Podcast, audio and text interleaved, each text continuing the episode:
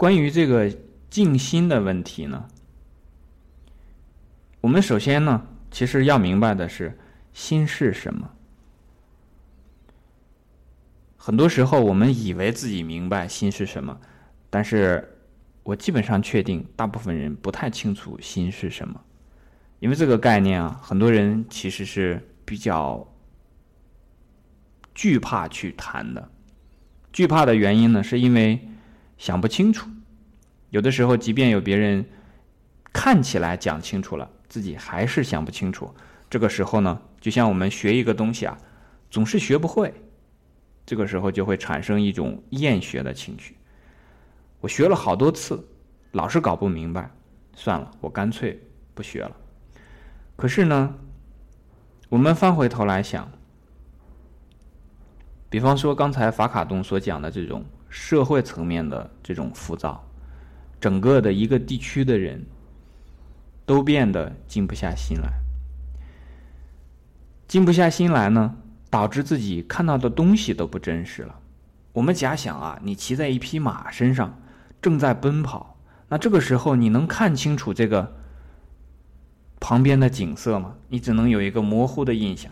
虽然平时的这个印象也是模糊的，但是如果你骑在这个马上看到的这个景象啊，那就更模糊了。我们比方说，我们看到这个有射箭的啊，如果骑上一匹马让他去射一个箭，和他站在那儿。这个原地射一支箭，这是不一样的。本来他在原地可能射得很好，你把他这个放在一匹马身上，他这个连颠带跑的，这个射的箭可能原来很准，到这个时候可能就没那么准了，这就受到了周遭环境的影响。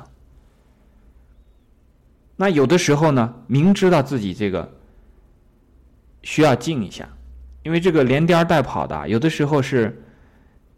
不仅仅是这个身体连颠带跑的，连这个精神也连颠带跑的。那如果是身体的这个这个放在了马背上颠来颠去的话呢，颠久了之后身体会有一个损伤。那精神上如果也是这样每天这个我们讲心猿意马这样跑来跑去的话呢，有的人就会出现这种失眠啊，出现这种抑郁啊、忧虑啊等等这种情况。所以，如果想要我们的这个心静下来呢，你首先要做的一件事情，最起码、最起码的，先要从这个马背上下来。这个马背是什么？这个马是什么？你如果想明白了这个马是什么，这个问题就解决百分之五十了。这个马就是外在的、周遭的影响。外在的周遭的这些影响，它像啊一个手把你的这个眼睛看到的、耳朵听到的、心里想到的东西紧紧攥住了。那这样的话呢，你就受控于它。如果不想被他紧紧抓住的话呢，非常简单，让他松手就可以了。但是你让他松手，你求他松手。你跟他说：“我给你多少钱，你松手吧。”可能实现吗？不可能，因为这个手是谁来抓的？是你自己来抓的，是你自己非要去看，是你自己非要去听，是你自己非要去想。这个时候，你实际上是自己把自己紧紧的抓在了这匹马上。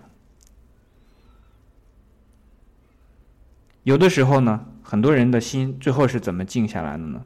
吃够了苦头，身心疲惫，这种时候，他才是慢慢的把自己的心静下来了。有的人是见过的是什么？身体坏掉了。那我们举个例子，比方说大家以后做一个这个观察，今天呢记住我说的这个话，等你感冒的时候啊，当然我希望大家都健健康康的，那。如果哪一天呢，你自己有了这个、这个、这个、这个身体不舒服的时候啊，那我们当然也不是那么迷信了，因为对我来讲，现在这种生病的时候呢，我都当成是一次实验机会，去观察一下自己的这个精神啊、气血的变化。我希望大家呢以后也找一个机会观察一下，我们如果去观察的话呢，你就会发现，等一个人自己遇到了这个身体不适的情况下呢，他的精神自然就往回收了，心一下就静下来了。平时抽烟的人，到了感冒的时候给他烟，他也不去抽了。你们可以试一下。平时他抽的非常狠，到了那个时候，你说来，请给你最好的烟抽一下，他说不抽。那很多时候到了这个头昏昏沉沉的时候，实际上自己的内心还是很清醒的。但这个昏沉表示什么呢？表示你我们刚才所讲的这个眼睛看到的东西看不清楚了，也不愿意去看了，甚至我们讲是没力气看了。耳朵听到的东西呢，也没有力气去听了。别人跟你说的话呢，你也没有力气去想，随便吧，你爱说什么说什么，随便有什么多好的节目，我不看，我现在最想的就是睡一觉。随便有多好的这个故事，最亲近的人、最亲爱的人坐在身边，对不起，我实在是脸皮都睁不开，看都不想看一眼，听都不想听一句，最想的就是睡觉。那么这种时候呢，就是说，大家就可以体会一下这个。静心的这种状态啊，但这种静心呢是被动的，它不好，它有点像什么呢？就说你欠了别人的钱，别人来找你要债，然后你自己开始节约了。那么最好的是什么样子呢？就是说，像我们说啊，你攒钱一定是在你有钱的时候去攒，对吧？别人你还欠了一屁股债，你这个时候是不好攒钱的。我我我只是打个比方啊，就是说，你什么时候能让自己的这个静心发挥的最好作用呢？就好像说攒钱这个作用啊，就是在你平时，你就不要让自己心猿意马。虽然嗯在这种时候，比方说我们今天啊，其实大家如果听得非常认真的时候呢，我的这个所讲的话，如果你真的听得进去的话呢，那其实你的这个心猿意马就已经收回来了。收在什么地方呢？收在我所讲的这些话当中。这个时候呢，你眼睛所看到的，耳朵所听到的，我所说的看到、听到，不是指实际的看到、听到，就是因为我在讲的时候呢，你的头脑当中会产生一个这样的一种意境。这个意境呢，其实和平时的看到、听到区别不大。那这种时候，其实你的心就已经在静下来了。当你能够做到这样的一个静的时候呢，实际上你已经从那个马背上缓步走下来了。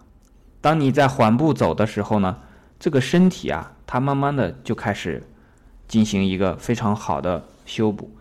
那么你的这个思想上呢，有很多让你这个比较烦心的、受累的事情呢，也开始远离你。那么你需要做的呢，就是朝着这个方向走下去。朝着这个方向走下去呢，下面我们就讲讲方法。一种方法，你可以去阅读，阅读肯定是使人沉下心来的。因为你可以想，如果你骑着一匹马，带着一本书，你能看得下去吗？这个马，除非它不狂奔，只要这个马狂奔的时候，这本书你是没法看的，对吧？所以阅读本身就是能够使你静下心来的。那么，有的同学呢，还可以去尝试这个。更为高妙的一些方法，那也也不是高妙了，我只是为了吸引大家去这样做啊。你可以静坐，就是让自己静静的坐下来。今天有同学不晚在问说，静坐和打坐有没有什么不同？静坐呢，就是静静的坐着，没有知识，没有这个什么一些特殊的讲法，静静的坐着就可以了。儒家经常讲静坐，那这个儒家的静坐的功夫厉害的时候啊。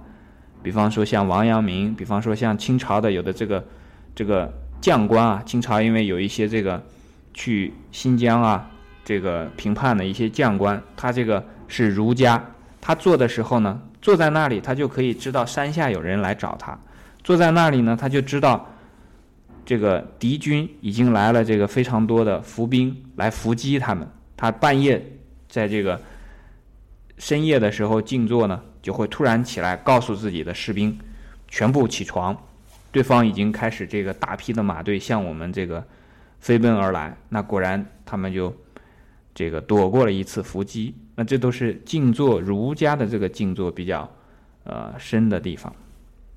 那打坐呢，它就有七支坐法等等这些。那你做七支坐法的时候呢，对你身体的这个肩呐、舌啊、头啊，然后还有这个腿啊，都有一些这个要求，有一些这个具体的做法。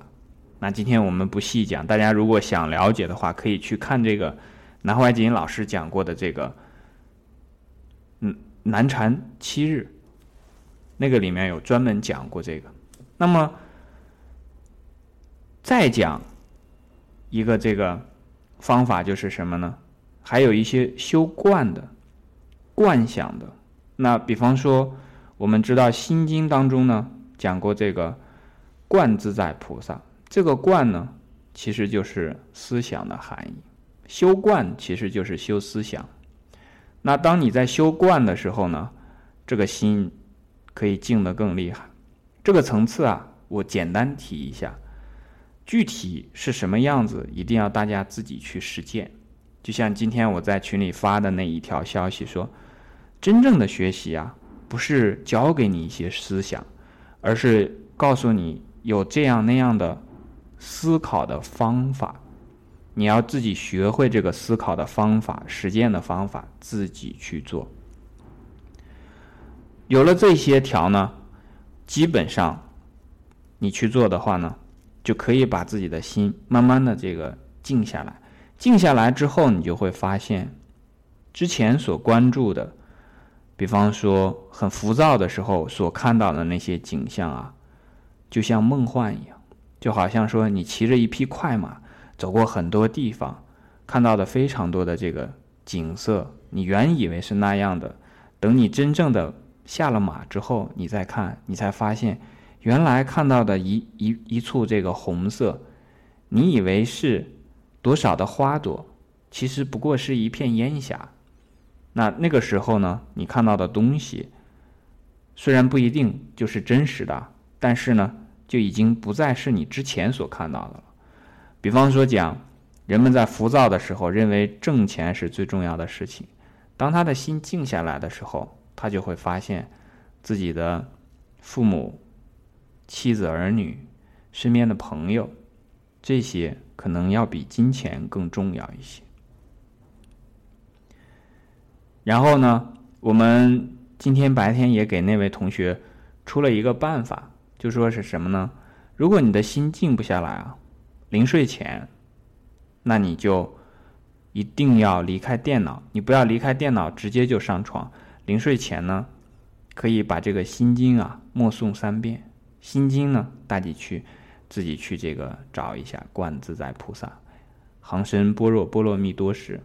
这个呢，基本上三遍的话呢，很多人我知道的，在实际当中啊。三遍都念不下来，就已经打上呼了。这是我们今天讲的这个怎么样静心办法，不一定管用啊，但是给大家借鉴参考一下。